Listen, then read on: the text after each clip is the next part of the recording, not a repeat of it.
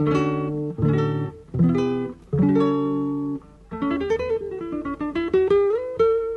Central 3 apresenta o Cinema Nacional em Revista. É o Central Cine Brasil.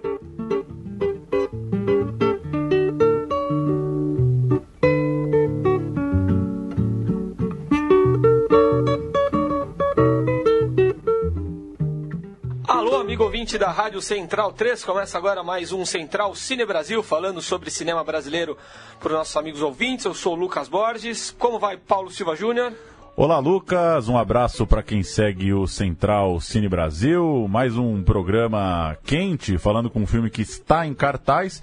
E mais um documentário da, da boa safra, né? Dos bons documentários que a gente está podendo falar aqui no programa. É isso aí, vamos falar de Soldados do Araguaia, filme que traz um ponto de vista bastante interessante sobre o conflito é, com a guerrilha do Araguaia, né, que aconteceu entre 72 e 75 entre Tocantins e Pará. É, o ponto de vista dos soldados, né, de soldados que, que combateram a guerrilha. E estamos ao telefone com o diretor desse filme, Belisário França. Como vai, Belisário? Muito obrigado por nos atender. Obrigado, boa noite a todos. É, o filme, na verdade, ele, ele, ele é visto através do ponto de vista dos soldados de baixa patente. Isso é muito importante, essa diferença. Né? A gente Sim. foi buscar esses soldados, é, que na verdade é todos de baixa patente e que eram na, na época, no momento lá do que aconteceu a guerrilha, eram moradores da região, né? daquela população ribeirinha é, muitos deles, é, a maior parte vivendo, as famílias viviam é, de agricultura familiar ou de extrativismo e de uma hora para outra foram é, para o exército, estavam na idade de servir ao exército e pouco tempo depois de se alistarem já estavam no meio de uma guerra sem nenhum preparo e aí o filme vai mostrando a construção é, do que aconteceu na vida desses homens. Pois é, o sofrimento extremo, né, pelo qual eles passaram, enfim, é bastante comovente e bastante interessante, né? Ouvir a história dessas pessoas. Murilo Costa, como vai, Murilo? Boa noite, Lucas. E Murilo assim, que... são pessoas que não só sofreram, muitas outras pessoas sofreram na ditadura, né? Principalmente o pessoal da esquerda. Mas eles sofreram e não tem ninguém para quem comentar isso, né? Ninguém Muita... meio que se não importa. Podem, né? Na realidade, porque, nem podem, né? É, não podem, comentar, primeiro por causa do sigilo, né? né? É. E em segundo, porque as pessoas não se importam, né? Eles são parte do inimigo, é. em tese, né? Eles, eles entraram nessa é, de gaiatos ali, não ganharam nada com isso e ficaram nesse limbo da história, né? É, o, o que aconteceu e que a gente mostra no filme, naquele momento, é, havia, né, o terror de Estado estava instalado no Brasil. Era um, era, um, era um momento de exceção, né? Naquele momento, o Estado brasileiro, a ditadura civil-militar, ela fazia é, usava é, as armas do terror de Estado para controlar qualquer suposta é, oposição a ela, ao regime que estava instalado. E não importa de que lugar é, estivesse, podia estar fora dos muros, podia estar dentro dos muros. Se havia uma desconfiança, o terror do Estado se instalava. É, no caso desses soldados, é, a gente vê uma coisa talvez mais terrível, que é o, o terror puro, porque eles eram torturados para endurecerem, eles eram torturados quando havia alguma desconfiança, e essa tortura, ela era tortura sem nenhum foco é, de uma vantagem militar, né? Porque não havia uma informação que desse ao, ao exército ou ao torturador ali uma vantagem militar. Então, os traumas e as consequências desse despreparo, é, na verdade, destruiu algumas vidas, né? Algumas vidas se perderam. E sim, é, você tem razão. Eles eram, eles estavam do outro, do lado errado da história. Eles não eram os inimigos convencionais, né? Então, quando houve a redemocratização, a redemocratização do país e primeiro eleições indiretas, depois eleições diretas, é, eu acho que o Brasil foi muito rápido, se discutiu pouco o que foi é, o que tinha acontecido nos 21 anos anteriores durante a ditadura civil-militar. É, ao contrário de países como Chile e Argentina, que discutiram é, amplamente né, o que aconteceu durante seus regimes é, é, militares, aqui a gente só recentemente, nas comissões da verdade, a partir de 2011, é que se começou a de fato a se tocar em feridas e se tentar entender quais foram as consequências nas vidas na própria sociedade brasileira, né? E, Belizaro, você citou bem a, a Comissão da Verdade, ela inclusive motivou alguns documentários e reportagens e novos livros, né? Acho que ela é, também acendeu essa produção audiovisual, literária, jornalística. E o seu filme, é, como a gente está falando agora, é, tem como personagem as pessoas desse outro lado. Isso, como que isso impactou você quando esse projeto apareceu para você? Quando você teve contato com o argumento, com a pesquisa? é, o fato de estar tá lidando com pessoas que estavam do lado institucional da coisa, isso mexeu com você de alguma forma? Impactou de algum jeito a forma com que você encarava o projeto? Olha, o que, que acontece? A gente está acostumado a. Primeiro que eu, eu, eu, eu, eu tenho recentemente, nos últimos anos, me interessado pela questão do silenciamento. É, eu acho que nós somos um país, uma sociedade que enfim, tem, um, tem um traço que não é nada louvável, que é a questão da negação. Né? A gente nega a gente nega o nosso racismo, a gente nega que nós somos uma sociedade muito desigual, a gente nega é, uma série de questões, a nossa violência, né? Somos uma sociedade, uma sociedade muito violenta, né? E isso gera silenciamentos. É, fiz um filme que tratava dessa questão na década de 30, e quando veio essa história, eu entrei em contato através do Ismael Machado, jornalista, roteirista e escritor paraense, que acompanhando o projeto da Comissão da Verdade no Pará, ele entrou em contato com esses soldados que tinham uma organização de ex-soldados de baixa patente lá no Araguaia, e aí o Ismael me falou sobre isso. É, e aí nós achamos, naquele momento, que isso daria um, um, filme por causa do deslocamento, porque o que a gente estava vendo ali era um silenciamento ativo, de longo prazo, estamos falando de quatro décadas, né?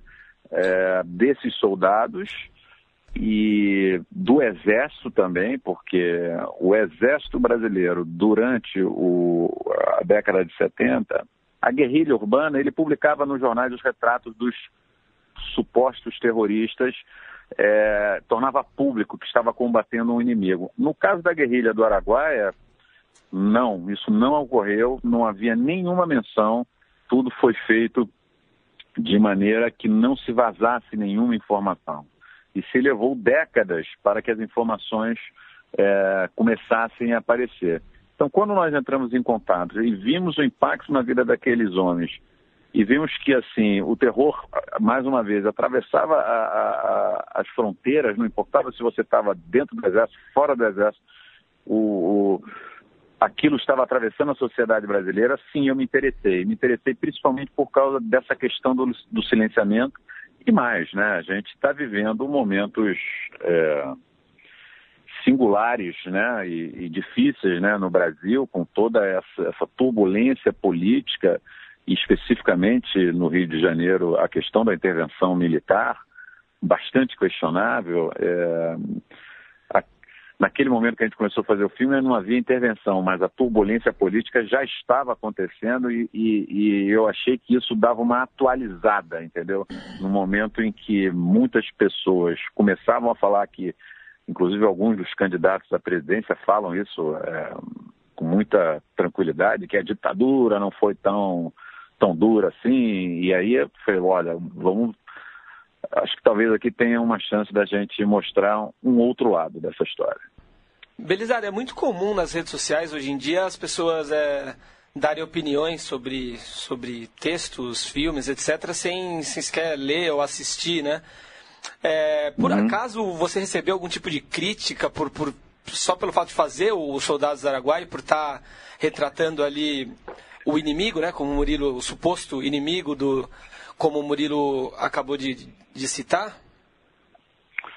Olha, eu, eu, eu não tenho Facebook né, já na largada, né? É, eu acho que existe muito ruído, né? E se a gente for prestar atenção em todo esse ruído, a gente acaba perdendo foco, talvez, no principal. Então, acho que a minha contribuição que eu posso fazer é fazer um filme com, é, com esforço e, o afinco que eu pude fazer, no caso desse filme, mostrando, mas mostrando a história, tá lá, ela, ela existe, ela existiu, né? Ela, ela é real e aí as opiniões são livres também. Eu não acho que não tem que censurar. É, é, naturalmente houve um momento de desconfiança é, quando a gente começou a falar, inclusive com pessoas que apoiaram a Comissão da Verdade, tarará.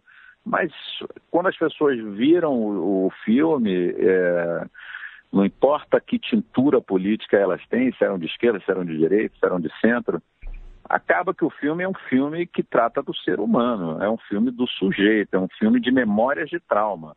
Memórias de trauma, nesse caso, de soldados de baixa patente. Isso é toca a todos nós porque são pessoas que tiveram suas vidas devastadas, entendeu? Então, é, eu, assim, a gente não tomou um, a gente não tomou um partido uh, ideológico. A gente está contando a história de oito homens que, na verdade, representam um universo, é uma história de oito individualidades, né, mas representam um universo daquele grupo que viveu aquela história naquela década. Eu pergunto isso é, também, Belisário, porque um caso muito é, em voga atualmente é o, né, é, claro, a sua obra é bem diferente, enfim, mesmo sem tomar um partido é, é uma denúncia grave ali, enfim, e é um documentário, né, mas o, o mecanismo, a série do, do, do Padilha, no momento tem sido muito criticada por, pelo caminho que seguiu, né, que para algumas pessoas é enfim, não, não condiz com a, com a, verdade da história da Lava Jato dos últimos anos da situação política do Brasil. Eu queria saber de você se você acha que tudo é válido na arte, enfim, no cinema, ou se tem um momento, uma linha que se passa que o, que o diretor, enfim, que o artista, ele, ele comete uma certa desonestidade com o público? Olha, o, são duas, dois caminhos diferentes, né?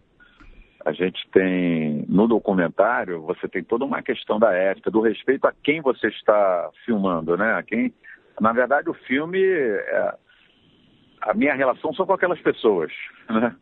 A minha relação é com, com aquela verdade que foi construída para o filme, né? com eles, da história deles. Né? Ali o dispositivo foi um, um dispositivo, para além de uma entrevista, como a que estamos fazendo aqui, é, o dispositivo colocado era um dispositivo do testemunho, né? Então, assim, foi construído toda uma. aliás, deu muito trabalho, né? Essa construção dessa confiança de eles poderem se sentir à vontade para poder tirar do fundo das suas, das, dos seus corações o que viveram. Não é fácil quando você tem memória de trauma. Esse, esse, esse, essa memória que sai ali, que está submersa e vem, e vem para fora, é dolorosa. Então a minha relação e, a, e, o meu compromisso são com esses soldados no tempo que nós ficamos juntos, no tempo que essa confiança foi construída para nós fazermos esse filme. Quando se faz uma obra ficção baseada em fatos reais, que é, é, é, o, é o, que você mencionou agora, aí, é, aí eu acho que o que acontece, eu não, eu não acho que tem que ter um vale tudo, né? É uma opinião minha, não é um vale tudo. Mas a liberdade ela, ela acaba acontecendo. A, a liberdade de se construir outras narrativas para poder dar conta, ela acaba acontecendo. Como aconteceu nesse caso dessa obra aí, personagens que. personagens reais mudaram de, de característica e personagens novos para poder dar conta lá do arco da, da, do, que, do que aconteceu apareceram.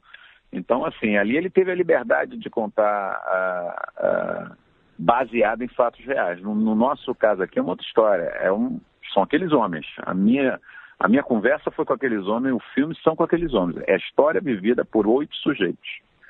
É, Belisário, aproveitando que você tocou nesse assunto, queria que você aprofundasse um pouco como foi a relação humana mesmo com os entrevistados, né? Lidar com pessoas que imagino eu que tenham muito receio de tocar nesse assunto, que foram silenciadas por muito tempo, julgadas e que enfrentam assim até uma, uma enfrentam a opinião pública, enfrentam também a versão oficial na qual eles nem existem. Então, como que foi essa questão aí, tratar com esses soldados? Você, você pôde perceber a dificuldade é, que eles têm de falar e, e, e, essa talvez tenha sido o problema maior né, dessa história foi conseguir construir essa confiança. É, imagina você que a gente, durante a preparação, pesquisa, a gente conversou com mais ou menos ali na região de Marabá, 20 soldados, alguns que faziam parte da Associação dos Ex-Soldados do Araguaia, outros que não faziam. E acabamos selecionando, gravamos mais do que oito, acabamos selecionando esses oito e alguns não quiseram dar o depoimento, porque não se tinha vontade, era muito dolorido, não, não sabiam é, enfim, se seria seguro para eles falar, né? É, e, e aí aconteceu uma coisa interessante.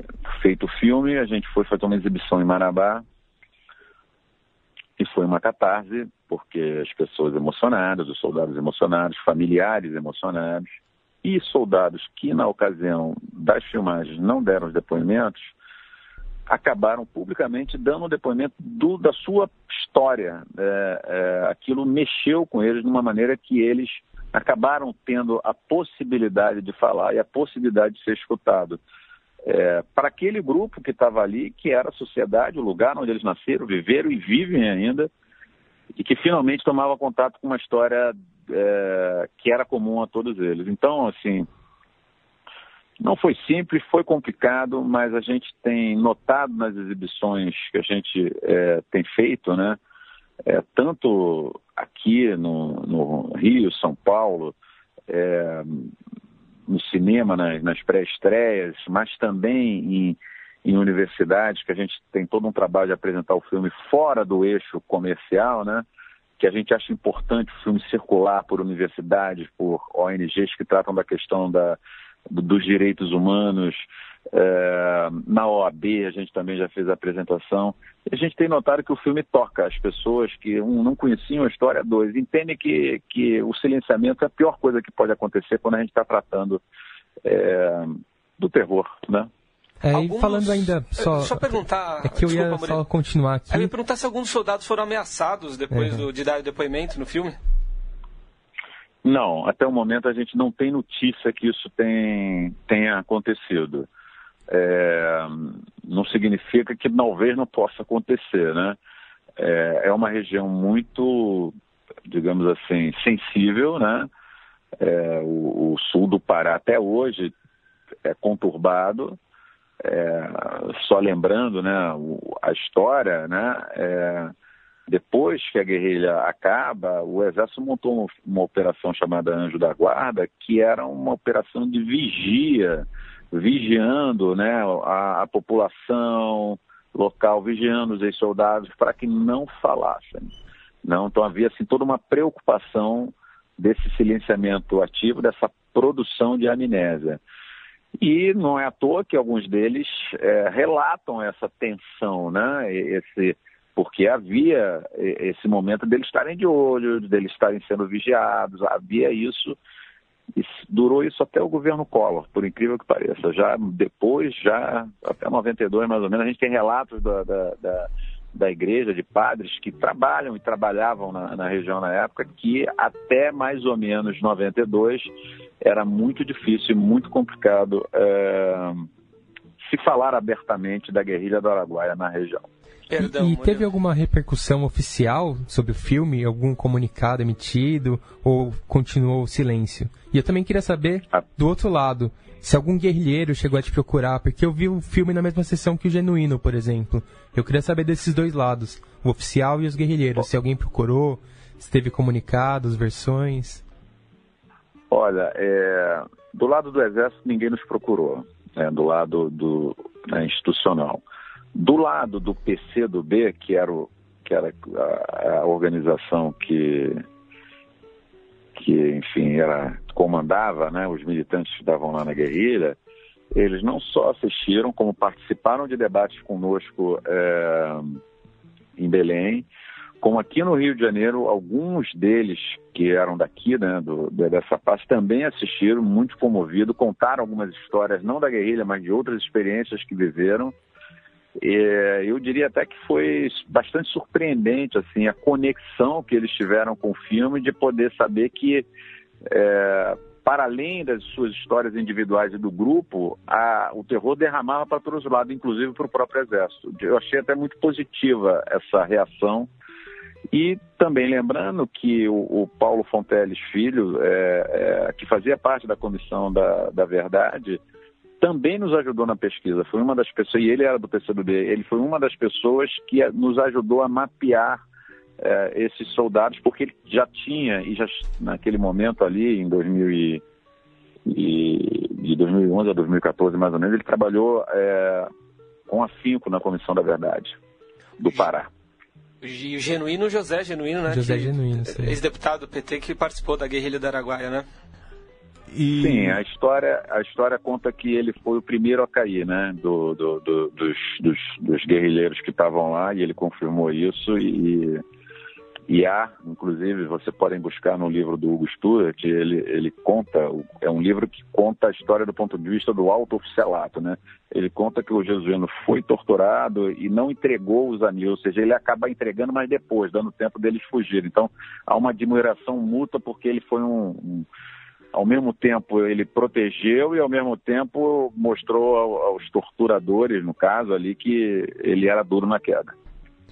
Agora, Belizaro, claro que por tudo isso que a gente está se falando, o filme trata de uma de um recorte muito específico, né? Ele, ele confunde um pouco esse debate sobre humanizar o opressor, é, os, as próprias pessoas de dentro do exército serem apresentadas como pessoas que também sofrem, é, é, sofreram também com tudo isso, que também não tiveram seus, seus direitos levados em conta.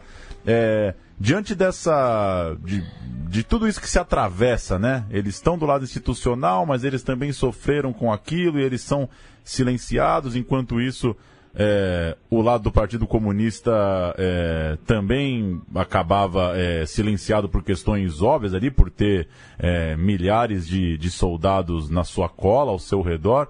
É, uhum. Diante desse caso tão específico, como que você vê essa coisa da de, de retratar as forças militares no documentário, no cinema de forma geral, quando, por exemplo, né, é, de novo, por coincidência ou não, citando o, o filme do Padilha, o Tropa de Elite, quando se, por exemplo, se questiona é, essa humanização de um personagem que faz parte do, do aparato de repressão, do aparato da força do Estado, é, enfim, já que você trabalhou com um caso que é tão específico, tão sensível dentro disso. Olha, o que, que a gente vê, é, o que, que a gente vê, o que, que a gente viu né, nessa história que a gente, é, de fato, fez um recorte muito específico. A guerrilha do, Araguaia, como vocês sabem, ela tem muitos lados, ela é uma história longa, de muitos lados, é, e muitas possibilidades de ser narrada. O que nós pegamos é, especificamente foi que, mais uma vez, a gente está mostrando que meninos da região, gente do povo, olha só, nós estamos falando de garotos cujo pai era um agricultor, cujo pai era um caçador de onça, um pescador, esses meninos, você vê, é, dois deles só tinham é, cursado na época o primário, né? É, é, ou seja, eram jovens de um status social é, com poucos recursos e que tinham no exército um sonho de carreira, né? Aquilo era um objeto de desejo deles. Nós estamos mostrando o povo, só que o povo que foi servir o exército. Esses meninos foram servir o exército e de repente estavam dentro de uma máquina de repressão, aonde também foram reprimidos. Então, o meu recorte ali especificamente é nesses sujeitos. Eu não tenho nenhuma romantização é, é, do que possa ser o papel do Exército, muito menos também o papel da guerrilha. A minha questão ali é com os soldados e especificamente esse grupo, os de baixa patente, o que eles, como eles se autodenominam, porque eles entenderam isso, e o que é interessante no filme é a articulação, como o discurso deles estão muito bem articulado, ou seja, eles elaboraram isso ao longo do tempo. Eles eram bucha de canhão, eles entenderam que eles estavam ali como bucha de canhão. Então, assim, é, essa foi a, a intenção do filme, que quando nós vivemos um estado de exceção, não importa se hoje, não importa se lá atrás, as possibilidades das injustiças aparecerem, não importa de que lado, acontecem. E acho que tem uma coisa muito importante também. Se a gente não tiver a memória dessa injustiça, a gente nunca vai ter a possibilidade da justiça. Eu sempre me é, desconfio, é, mais uma vez, como a gente correu muito rápido nessa questão da democratização, se de fato mergulhar no que foram as questões é, é da nossa da época da, da ditadura, a gente pouco elaborou. E a sociedade brasileira continua sendo muito violenta. Né? Os índices é, no Brasil são enormes. Eu acho que a gente discutiu pouco, deixou rolar e a gente vive uma situação hoje muito complicada. E a nossa polícia militar hoje é uma evolução aí do que já era o exército nessa época, né? A gente acabou só empurrando eles de lado, eu acho. Pelo menos a opinião minha, assim. E Belisário, essa sua questão de ir atrás de partes esquecidas da história nacional, de personagens escanteados. Tem mais algum projeto nesse sentido? Já tem alguma outra coisa em mente? É uma coisa que te preocupa? Não, é uma coisa que me preocupa, sim. Eu tô com, assim, tenho pensado bastante nisso e procurado, é, enfim, tentar achar histórias. Agora estou fazendo um filme que, onde a gente faz um mergulho no sistema prisional, que é outra coisa que a gente repara que a sociedade não quer falar sobre o sistema prisional. O que, que acontece nas prisões? Eu não estou falando das prisões da Lava Jato, dos senadores, políticos, é, empresários, doleiros e etc. Estou falando da prisão de 95% da quarta população carcerária do mundo, que é a população carcerária do Brasil. É, o que acontece nas prisões brasileiras é inacreditável, entendeu? É um negócio inacreditável e nós não sabemos, nós, a sociedade brasileira, só sabemos do que acontece lá quando tem uma revolta, quando tem uma, uma rebelião e aí mortes violentas e aí, aí vem toda uma série de discursos é, ainda mais violentos contra aquilo, sem saber exatamente como é que aquilo funciona, de que maneira que aquilo está estruturado, se prepara, se não prepara, o que, que acontece lá dentro. Então eu no momento eu estou fazendo um filme sobre isso e acho que até o ano que vem a gente tem ele. É o, seria o terceiro filme que você chama de trilogia do silenciamento, não é isso? O Menino 23 seria o primeiro. Isso, exatamente. Seria. Seria, será. Ou será, né? Seria, será. É, acho que será. Bacana. Belisário, parabéns pelo, pelo seu filme que segue em cartaz nos cinemas do Brasil e muito obrigado por nos atender. Obrigado a vocês e, bom, espero que vocês continuem com esse trabalho que, enfim, falar sobre o cinema é importante, discutir o cinema é importante e o cinema brasileiro, ele, ele é importante que a gente se aproprie dos nossos temas para a gente poder ter alguma contribuição aí no, na construção de um futuro para a gente. E o documentário principalmente, né? Precisa de mais espaço, né? Mais tempo é, para falar sobre. É, eu acho que sim, acho, enfim, mais uma vez, obrigado a vocês por poder falar sobre isso, que outras pessoas ouçam, que outras pessoas tenham curiosidade de produzir e de fazer e de divulgar e de assistir. Eu acho que é um ganho para todos nós. Muito obrigado. Maravilha, um abraço. Abraço, até logo. Ah lá. Belíssimo filme, né? E além do, da, do, do assunto que, que ele trouxe à tona ser bastante é, ser inédito, né? Acredito, e ser muito interessante. Um filme bonito, né? Belas tomadas da, da floresta, um filme esteticamente bacana também. Não tem um material de arquivo tão vasto, né? Por é. razões óbvias, né? De, de, um, de um assunto ainda um Sim. pouco nebuloso, né? Mas acho que tem uma simplicidade boa ali na captação das entrevistas, Sim. né? O que. Os personagens são muito bons, né? O que era o fundamental, né? E é algo que já estava presente no Menino 23, né? Tem uma estrutura é. parecida, os personagens falam e tem que é muito bom, né? Meio é... subjetivas, né? E que é isso interessante do trabalho dele, né? Não basta estar tá fazendo filmes sobre. É histórias de, de, de, repressões políticas, coisas do tipo, mas também de trazer abordagens desconhecidas, né? Não é não dá para dizer que Soldados do Araguaia é mais um filme sobre o período da ditadura e ponto, né? É, exatamente. Tem uma, uma abordagem li, muito específica. Eu li até uma crítica sobre o filme, não lembro agora se era na Folha, mas que falava, finalmente um filme diferente de ditadura, né? Porque a gente já viu um monte e de repente, tantos anos depois, ainda tem uma coisa nova para se descobrir ali, né? Sim. né? Tem tanto buraco que a gente talvez nunca vá mexer é interessante que mais um venha à tona. É, e muito legal também que, a, que esse tema do, do, silenciamento, né, do, do esquecimento seja seja pontuado, que é isso mesmo, né? De fato, a gente não tem nem noção do, do quanto essas forças é, agem para que a história seja escondida mesmo. É, exatamente. A anistia ali foi um combinado muito rápido, né? E toca para frente, desce o pano e vamos embora. E, e ficou por isso mesmo. Mas é curioso, né? Eu confesso que essa coisa da. de. né, de. de humanizar as forças de repressão é uma coisa que eu fiquei um pouco confuso vendo o filme, né? É curioso ele falar que é, todo o Partido Comunista, os ex-guerrilheiros, a esquerda atual é, gostou do filme, se sensibilizou, né? Mas, né, como.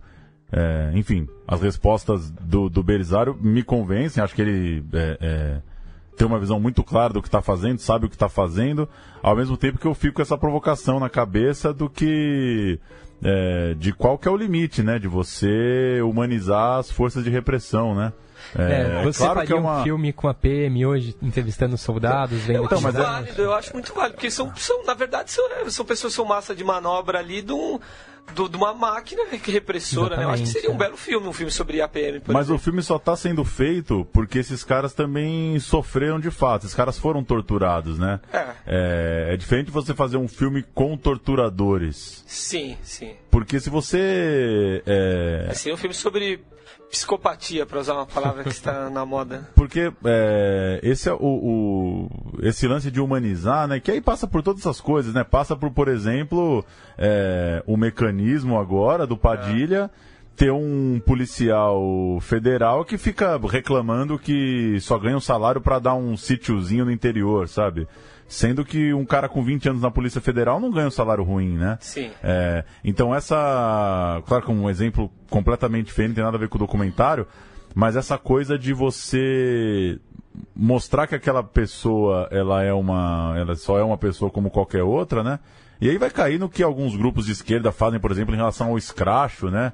Que consideram que que os, né, os policiais na ditadura, os torturadores, têm que sofrer as consequências até isso hoje, né? Tem que ir lá na frente da casa do cara Sim. e mostrar para a vizinhança que, olha, esse cara, né, é, é, enfiou faca embaixo de unha de muita gente. Aí você sim, sabia que seu vizinho fazia isso, né? Isso não pode ser re relativizado, né? É, e aí, enfim, fiquei pensando muito nisso, assim, né? De como o, o filme do Belisário não, não trata desse jeito mas também como que não trata desse jeito, porque a história é muito peculiar, né? É, e como ele faz questão de, de reforçar, ele está tratando do baixo clero ali, do, Sim, né, de, um, do... de um lugar bem isolado é... também, né? Pessoas sem não, muita não tá formação, da, da sem muita né? perspectiva. É. Eu lembrei, por exemplo, também da, de toda a repercussão que teve o julgamento do massacre do Carandiru, né? É. Que quando, quando o julgamento decidiu que as pessoas não podiam ser... É, não podiam ser julgadas coletivamente, né? Enfim, e aí você. E aí, e aí vai ter sempre uma pessoa que vai falar, pô, mas aquele cara, o, né, o, o policial que estava lá no, no, momento do massacre, ele era um funcionário do Estado. Alguém deu a ordem para ele entrar atirando, né? E, e, aí a gente corre esse risco de chegar num ponto e vai falar, bom, então não é culpa Sim. de ninguém, né? Porque. É, é eu, eu, não quero defender PM, mas eu acho claro. mas, mas que a gente precisa ouvir o lado dessas pessoas para claro. porque não, não, é o verdadeiro inimigo o, o, o PM o, so, o, soldadinho ali da polícia ele não é né ele não é o verdadeiro é. inimigo e tanto que na, nas manifestações de rua isso sempre Sim, foi colocado é. em, em, voga você aí fardado como é que é também é explorado. Também é explorado. E até na. Foi em Fortaleza, né? Na Copa das Confederações, que a PM aderiu aos protestos. É, eu né? estava lá. Que aí, aí mexe, aí dá um parafuso na cabeça, né? Porque daí o policial militar se vê também como povo, né? Enfim, esse, esse contraste é uma, é uma conversa curiosa e, e serve muito também em relação a a França de 68, né? Quando, quando intelectuais da época também lembravam, né? pô, mas é, a polícia aí é, é formada por trabalhadores sim, também, né? É, é, proletário também. É proletário também, mas é, é uma longa discussão, né? De todo jeito, bom o filme, né? Sim, muito bom. É, passar por outras estreias aqui? Duas, uma bombaça estreando Opa. hoje, né?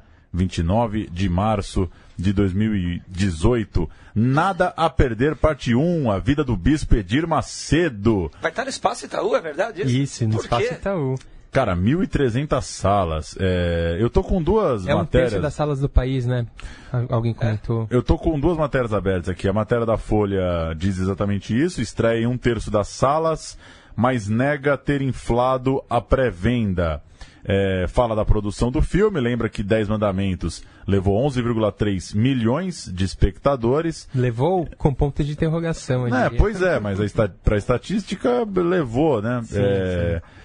E, e aí acabou, a matéria fala de, de gente que lembra o caso da Universal, compara um pouco com, com o que está rolando agora.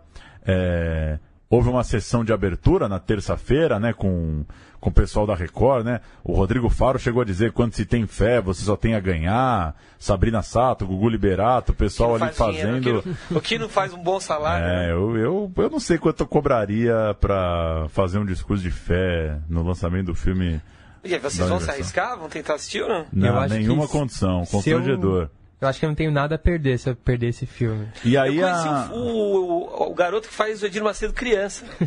Enzo Baroni. E aí a matéria do UOL de agora à tarde, outros sites estão dando também, é o que está aberto aqui um pouco antes da gente gravar. É, o repórter, o Felipe Branco Cruz, foi numa das primeiras sessões, porque não teve. Teve uma coisa curiosa, não teve cabine de imprensa, né? O filme.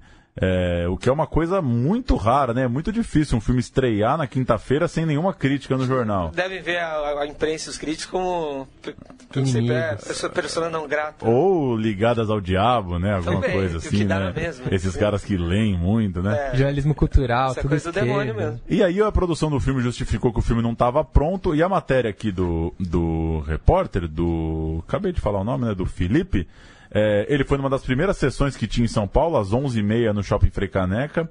É, conferiu que a sessão tinha 172 ingressos vendidos, mas foi vista por 76 pessoas. A maioria bastante, né? crianças e adolescentes que vieram em duas excursões lideradas por obreiros da igreja. Aí na sessão seguinte, da 1h50, ele disse que já tinha uma grande fila formada pelos corredores por outras duas excursões. Então é isso, ingresso comprado para excursões tem que ver se enche o ônibus, né? É, Daí, se alguém lá, duvidou chove, que eles iam repetir o mecanismo, eles repetiram, né? e, e, as críticas que dizem do filme? Ah, ele classificou é, uma outra crítica aqui antes, deixa eu abrir, só para dar o crédito certo. O Roberto Sadovski, né? Que também foi assistir o filme é, classificou o filme como constrangedor. Disse que. É, criaram, uma, uma, além do ótimo, médio, é. ruim, criaram constrangedor. Me pareceu, a, me pareceu sensato aqui o texto. Ele disse que, pô, é claro que.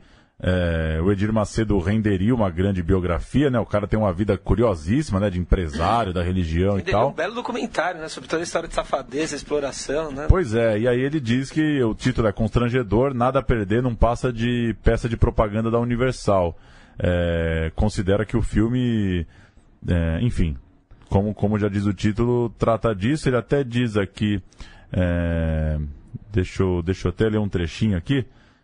É muito estranho acompanhar a biografia de um líder religioso, não importa qual seja, em que a emoção mal ganha papel coadjuvante.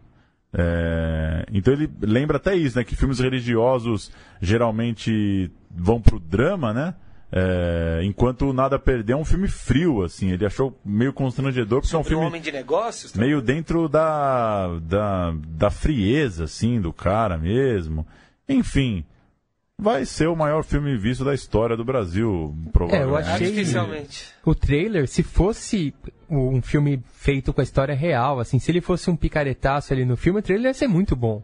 Sim. Mas quando você já sabe o que o, que o filme realmente vai passar, é constrangedor. Tomara mesmo. que seja feito um dia o, o bom filme sobre esse pilantra. Ah, o, o personagem cabe, com certeza. E me parece um que é isso, né? O, pelo que eu li aqui nas críticas, que pelo que dá pra ver das pessoas que defendem, parece que é um, um roteiro, uma abordagem que já carrega esse rancor de é, vamos mostrar pros é, pros antes, né? Vamos mostrar para quem odeia a gente que, que o negócio é. Até essa própria crítica diz isso, né? Que como o filme é, parece que o grande foco do filme é se esforçar para mostrar isso, né? Para mostrar que que o cara não é do mal, né? Vai que ser é... uma trilogia, né? Isso, é. com, com o dinheiro que eles exploram dos fiéis, né? Muitos pobres que não tem nada, quiser, vão, é, vão fazer dois baita filmes, vão encher os outros dois.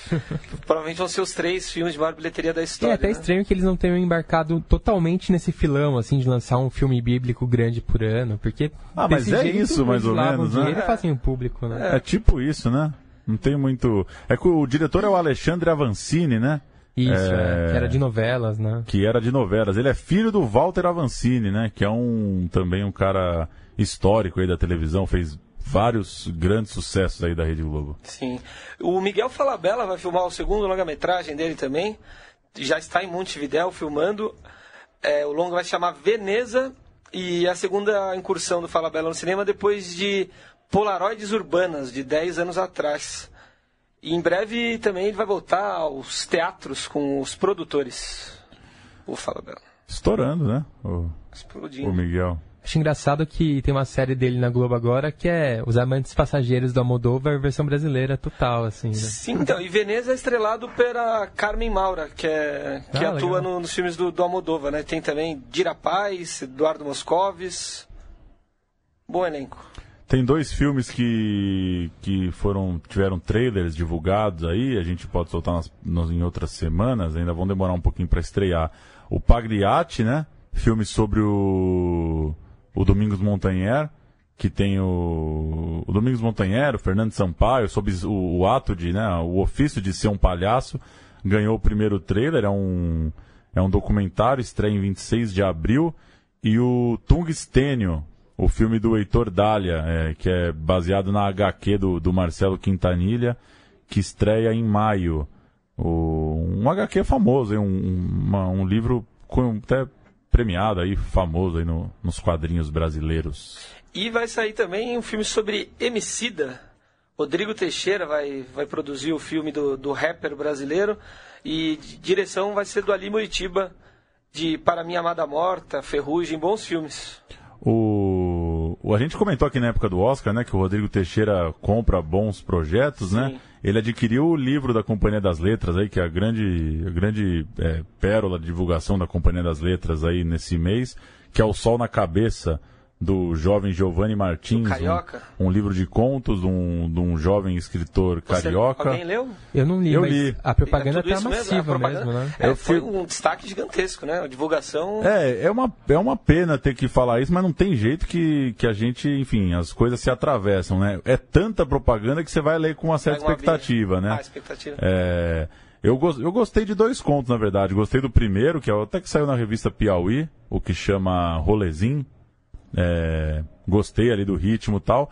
Os outros eu não gostei tanto ali, à medida que do, sei lá, do segundo até o último, assim, já não, não gostei tanto. Achei que. Não sei, podia ter, ter um tapa a mais, ter uma edição a mais ali, um retrabalho, mas enfim. É, é claro que é uma revelação, né? É um bom texto ali surgindo, mas é, é muito maluco, né? Você, com 20 e pouquinhos anos, ser descoberto, seu primeiro livro já tem Chico Buarque na capa, já, já é lançado com um selo de vendido para oito países, né? É uma, é uma loucura. Torcer pro moleque aguentar firme aí e não entrar numa onda de que. É, é que, enfim, a gente fala aqui dos filmes também. Marketing é uma doideira, né? Já é vendido como uma nova voz da literatura marginal. Até o Dostoiévski brasileiro. Não, sendo que, pô, já faz quantos anos que, que tem uma literatura marginal forte aí, essa literatura das favelas, que trata Sim, a polícia e droga com, com proximidade. Pois é. Mas enfim, o Rodrigo Teixeira tem os direitos do livro já. E o filme vai ser dirigido pelo Carinha Inos. Eu não entendi Olha direito, não, não ficou claro em nenhuma em nenhuma notícia um sobre contos? isso. Então, não ficou claro se é. é um dos contos, se é pegar, juntar duas, três histórias, que as histórias são curtas, se é pegar o ambiente de todo e meio que se inspirar ali. É, na verdade eles não devem nem saber, né? Só compraram os direitos, vão contratar um roteirista ainda e vão ver no que vai dar. Pois é, mas é muito louco, né? Como, como é, tem essa corrida, né? Já compra é. o livro, já combina com o diretor e aí depois vê. Ali, né? enfim. É, e hoje em dia isso acontece menos. Daqui uns cinco anos a gente vai estar tá ouvindo falar aí. É, hoje em dia isso acontece menos porque o cinema é cada vez mais negócio, né? Mas era muito comum você comprar as, os direitos de filmes e às vezes nem fazer os direitos de livros. Sim. Você deixava ali na estante, contratava um roteirista, fazia 10 versões, se nenhuma aprovava, você deixava quieto, Sim. né? É, que eu acho curioso é que geralmente o livro teria que acontecer primeiro, né? Isso já aconteceu meio assim, já vendeu meio vendido, já, já, já lançou o livro com, com tudo já meio vendido, né? Acho que o trabalho de bastidor foi pesado.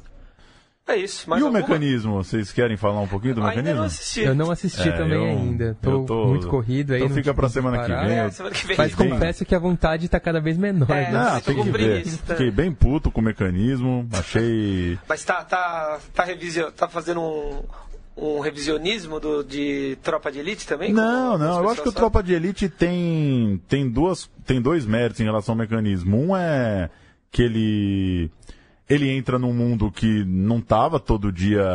É, tava de certa forma, mas não daquela forma, né? A gente não vê na, na televisão o, o, o vereador fazendo churrasco na favela dando tiro para cima, né? Sim. né? Então é uma coisa que você meio que sabe que acontece, mas que você talvez nunca tinha visto retratado daquela forma. Como é Malemalho Cidade de Deus também. É. Você sabe que tem crianças armadas e o tráfico e tal, mas enfim. É, acho que o Tropa tem isso de, de juntar isso tudo, né? Mostrar esse caos entre política e polícia e coisa e tal. E acho que uma segunda coisa, tem ironia, né? Sei lá, tem uma ironia, assim, no Sim. Tropa de Elite, né? Você pode... A pessoa pode, por um momento do filme, estar tá simpática ao policial, e depois ela fica simpática ao traficante, e depois ela... Enfim, tem... É uma, eu acho que é uma história contada ali, sabe? É com suas ironias, com suas nuances, com as suas confusões ali, contradições e tal. Apesar que, claro, tem um certo heroísmo ali do, do personagem do Wagner Moura e coisa e tal. Agora o mecanismo não, o mecanismo já. Fiquei muito decepcionado com a abordagem. Tem meio cara de coisa. É, de. De coisa encomendada mesmo, assim, sabe? Ó, vamos fazer uma série pra bater nisso, nisso, nisso e nisso, nisso, nisso e seguir, assim. Me parece muito muito linear a intenção, assim, não tem não tem as voltas que dá o Tropa de Elite, sabe? Sim. Acho que quanto obra, assim, o Tropa de Elite 1 e 2, a hora que você vê tudo, dá para respeitar muito mais. Mas é ah, sei lá, uma decepção, né? Em 10 anos. É uma pessoa que a gente admira, né? O a Padilha, mesma coisa, eu é, acho eu que... esperava que ele fosse atirar para todos os lados, como ele disse que gosta de fazer, mas parece que não foi isso que ele eu fez. Eu acho que ele, continua, né? ele Enfim, pensa que tá fazendo. temporadas, né? É, pessoalmente, para mim perdeu todo o meu respeito, a forma com que ele tá lidando com as críticas, é, é. arrogante, rasteira e muito conservadora, muito conservadora, sabe? É, assim, absurdamente conservadora, num o cara tá fazendo, no momento que a gente está vivendo do país, o cara faz um, uma série que ironiza e coloca contra a parede os políticos mais investigados da história do país. Aí a, a Dilma reclama, acha que foi mal retratada, e o cara fala, ah, ela deveria saber ler, né? É baseado em fatos reais, né? É, então, assim, é muita arrogância. E curioso como ele e o Wagner Moura seguiram caminhos totalmente distintos, né? Depois do Tropa de Elite. Wagner Moura lançando em breve o é, Marighella. Acho aí, que não né? aceitaria fazer é, isso daí. Interrompido é, até se bobear Porque aqui é um pouco o que o Belisário estava falando, né? Você. É claro que você está fazendo uma ficção, só que você está num lugar do mundo ali. E o, o que me deixou mais puto é essa coisa é pessoal em relação ao Padilha mesmo, assim, sabe? De como o cara não consegue defender a narrativa dele, assim. Ele tá, ele tá numa, narra, numa, numa resposta de é, a esquerda ficou louca, não é culpa minha, sabe? É, as é... entrevistas dele estão meio bate-boca de boteco mesmo, né? Aquela coisa bem rasteira, fugindo do assunto, petralhas. Perguntado tá? sobre a frase colocada ao Lula, ele respondeu: Ah, esse episódio o roteiro não é meu, nem a direção é minha. Sabe, então. Mas ele assina a direção geral, né? Ah, então, o cara é o dono da, da porra assim. toda, vai fugir nessa, entendeu? É. Então acho que ele, enfim, perdeu perdeu qualquer respeito. Acho que tá não, tá tendo não uma... entra aqui no nosso estúdio para Central Cine Brasil. Ah, pode entrar. Entrevista é entrevista, mas eu acho que, nossa, não. Que loucura, né? Mais um dos tantos, né, que vai enveredando assim, ou que Ou não sei, às vezes eu penso também que a gente, né, um cara eh, branco, de classe média, estudado, tem sempre um pezinho no conservadorismo, assim, você tem que se cuidar para não cair lá, Se sabe? você pegar o ônibus 174, né, o que é. ele fez ali, o que é, o cara virou, né? Começo a pensar isso, assim, que é um exemplo de que é, vai indo para um caminho, assim, quando vê, se afunda, assim, nessa coisa de colocar tudo no mesmo balaio, assim, eu acho muito, muito simplório, muito rasteiro, assim, mas enfim... Classe Assistam média, aí. branco, passou dos 40, não vira reaça. Vamos tomar cuidado aí que a gente tá nos 30 já. não, mas é, esse é o esforço diário, né? De saber. Não cair nessa. Porque a troco de quê? Pleno abril de 2018, a troco de quê você vai fazer uma série para delírio da direita? O cara ganhou dinheiro, ficou rico, foi ameaçado de morte no Brasil, foi morar nos Estados Unidos. É, é um, é, é, é fácil você cair nessa, né? É seu lugar no mundo, né? Los Angeles. A troco do quê? A véspera da, da eleição mais bizarra aí, você vai fazer um, um, uma série que agrada a pior parcela que tem, assim. A não ser que ele ache que é isso mesmo, né? Enfim. Já me alonguei. É isso aí. Vamos ver se a gente assiste. Semana que vem a gente comenta mais também. Falando em. Só pra falar, eu falei do Walter Avancini ele é o cara que tocou o Grande Sertão Veredas lá no, no norte de Minas. É pai é do, do rapaz, do Avancini mais novo tá aí. Que, ainda? O Walter eu acho que morreu. Morreu nos anos 2000. Hum. Morreu 2000 e pouquinho aí. É, é, pai do diretor do filme do Edir Macedo. filme do Edir Macedo, não vou, nem que for de graça, ah, tá pagando bem. um táxi e open bar. Se pagarem bem, eu vou, mas pelo menos esse contrário. desgosto ele não deu pro pai dele, né? O pai dele não tá vendo mais. Pois é, por isso que eu perguntei se tava vendo. Valeu, senhores. Valeu, um abraço. Valeu.